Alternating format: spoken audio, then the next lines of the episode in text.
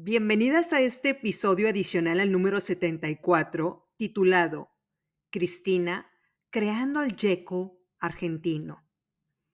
Nunca olvidaré a este hombre extraordinario, el cual me dijo cuando estaba manejando su taxi que los argentinos le reportaban a un solo amo, el gobierno. Ellos definitivamente dependían del gobierno para vivir. Cuando estábamos platicando, yo le comenté que la culpa de la escalada de precios fue de los gobiernos anteriores en Argentina. ¿Qué escalada de precios? Bueno, imaginemos que un litro de leche cuesta 100 pesos el primero de enero en Argentina. En términos simples, el mismo litro de leche costará 250 pesos en diciembre del mismo año. Es decir, los precios de los productos suben de forma acelerada. A las personas ya no les alcanza para comprar su despensa de forma completa. ¿Quiénes fueron los culpables de esta situación? Bueno, los peronistas y los Kirchner. Estos gobernantes que dijeron que tenían un modelo económico innovador para acabar con la pobreza. ¿Cuál es este modelo ingenioso e inteligente? El gobierno repartió la riqueza directo a sus ciudadanos. Y de esta forma mágica la pobreza se iba a acabar. El problema es que para repartir dinero se necesita tener dinero.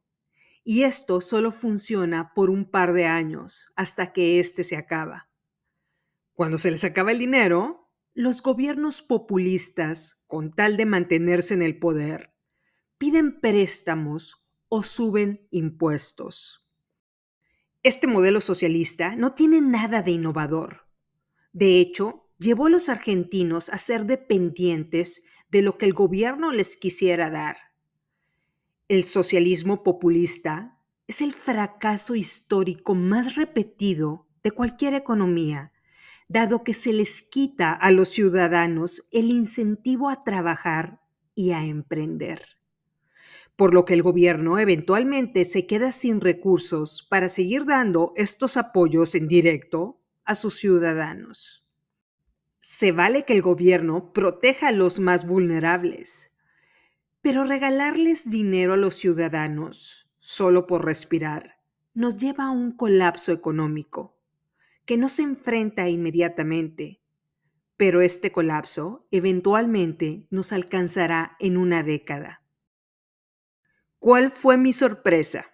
Que esta semana, en la que estoy grabando este episodio, Javier Milei, el candidato argentino de ultraderecha, el más capitalista en América Latina en la actualidad, ganó las elecciones presidenciales en Argentina contra el candidato socialista. La maldición del gobierno asistencialista de mi taxista preferido en el mundo se rompió ya no habrá un amo que lo gobierne. Javier Milei, el próximo presidente de Argentina, dijo en un discurso, la economía argentina necesita una cirugía mayor. Estamos enfrentando una escalada de precios altísima, crecimiento económico negativo, es decir, estamos destruyendo riqueza tenemos desempleo en las calles, reservas netas negativas y miles de millones de dólares en préstamos que pidieron los gobiernos anteriores para seguir comprando votantes. Y eso causó que acabaran con los emprendedores y los empresarios de este país. Acabaron con los que pagaban impuestos para glorificarse dando dádivas a los ciudadanos. Hoy comienza la reconstrucción de Argentina. Hoy comienza el fin de la decadencia argentina. Hoy se terminará el modelo empobrecedor del Estado omnipresente. ¡Wow! Aplausos de pie para Javier Milei, que va a enfrentar una de las peores crisis económicas en este país. Esperemos que lo haga con sabiduría y con pleno conocimiento de las consecuencias de sus políticas de reconstrucción y las salidas de emergencia que deberá tener al implantar un nuevo sistema. Imaginemos el siguiente ejemplo para mostrar el punto de lo que él hará. El gobierno todos los días les da un helado de vainilla. De repente, gana las elecciones Javier Milei y dice, Hola mis pequeños argentinos sencillitos. Ya no habrá más helados de vainilla. Ya no podemos seguirle pidiendo dinero al Fondo Monetario Internacional para comprarles helados. Ahora, todos ustedes tendrán que buscar un trabajo o crear un negocio si quieren seguir comiendo estos helados de vainilla. Mejor aún, chamacos, si se ponen a trabajar, se pueden comprar pasteles de helado o brownies con helado arriba. Con trabajo duro podrán comprarse una heladería completa.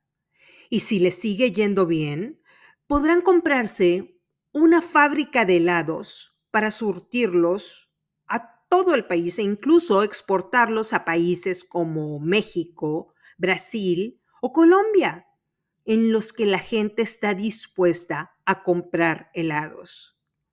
Y con el dinero que ganen por exportar, podrán comprarse granjas en las que se produce la leche y la vainilla.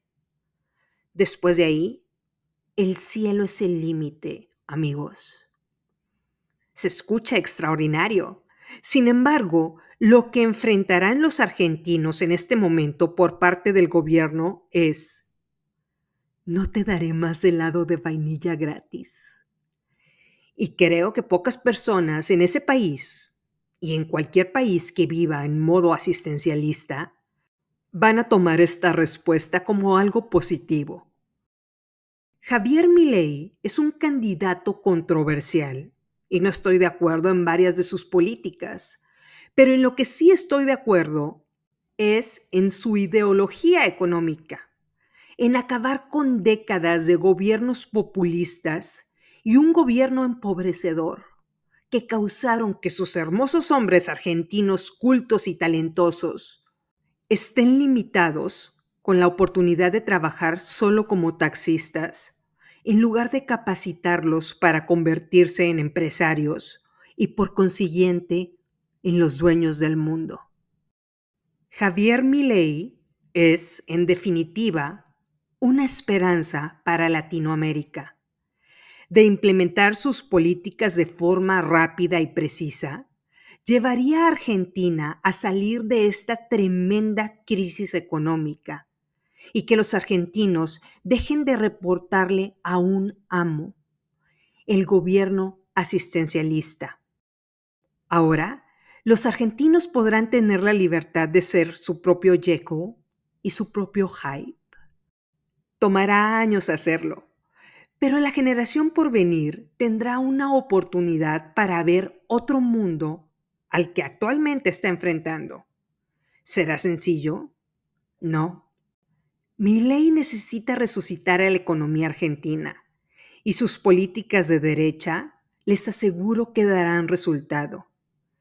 Y rezo porque este país vea esta transición como algo definitivamente difícil pero necesario.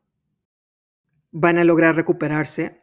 Por supuesto, no es una cuestión de esperanza, es una cuestión de tiempo.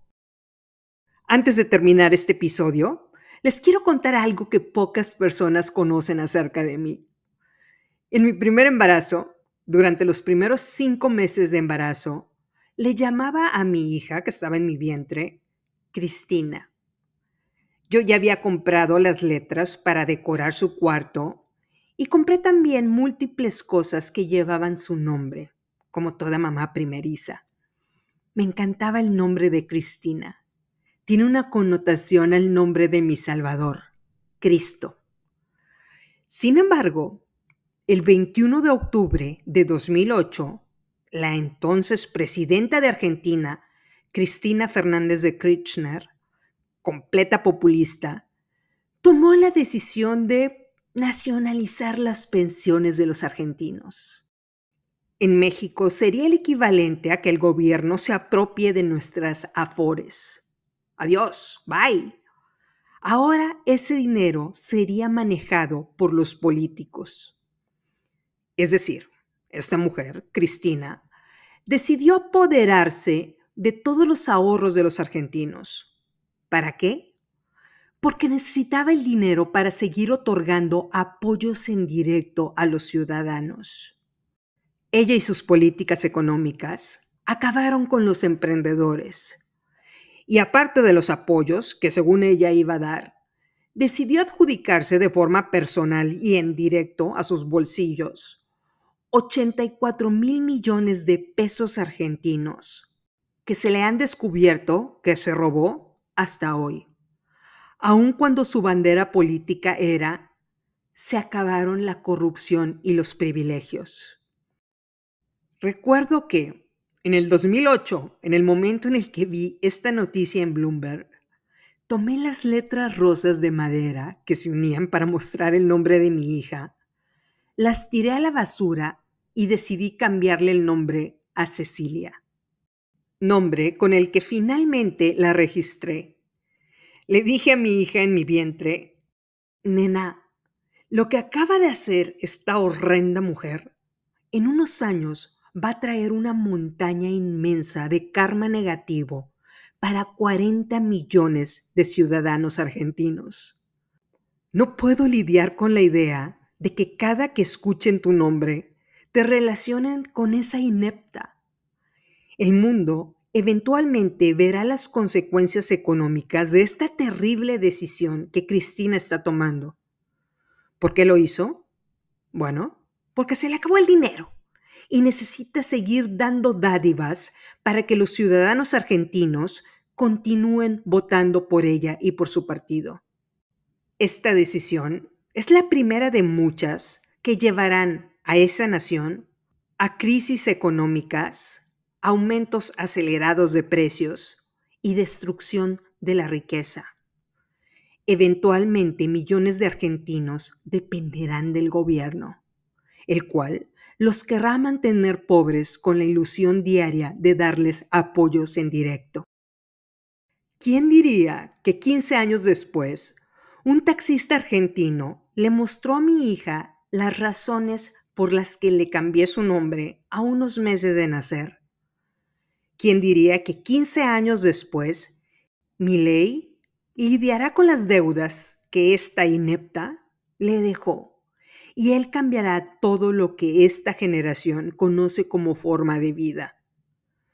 Por lo anterior, una señal de tres dedos de respeto como la de Katniss Everdeen en la película Los Juegos del Hambre para todos los argentinos que escuchan este podcast, los cuales en los siguientes meses enfrentarán una cirugía mayor dolorosa, pero necesaria para cambiar su rumbo de vida. No habrá más helados de vainilla gratis. Tomará años, pero es el inicio de una nueva forma de vida y de oportunidades. Si mi ley lo logra, en 10 años, mi hija conocerá a argentinos cultos, no solo manejando taxis, sino en convenciones de empresarios de acero en Las Vegas o en consejos de administración de empresas transnacionales. Ahora, para ellos, el cielo será el límite. Muchas gracias por escuchar este episodio adicional. No lo olvides, estamos juntas en esto. Seguiremos hablando de Wednesday Adams en el siguiente episodio para continuar nombrando los bloqueos que enfrentamos en nuestra vida diaria. Soy Estivalis Delgado y esto es Se empieza de cero.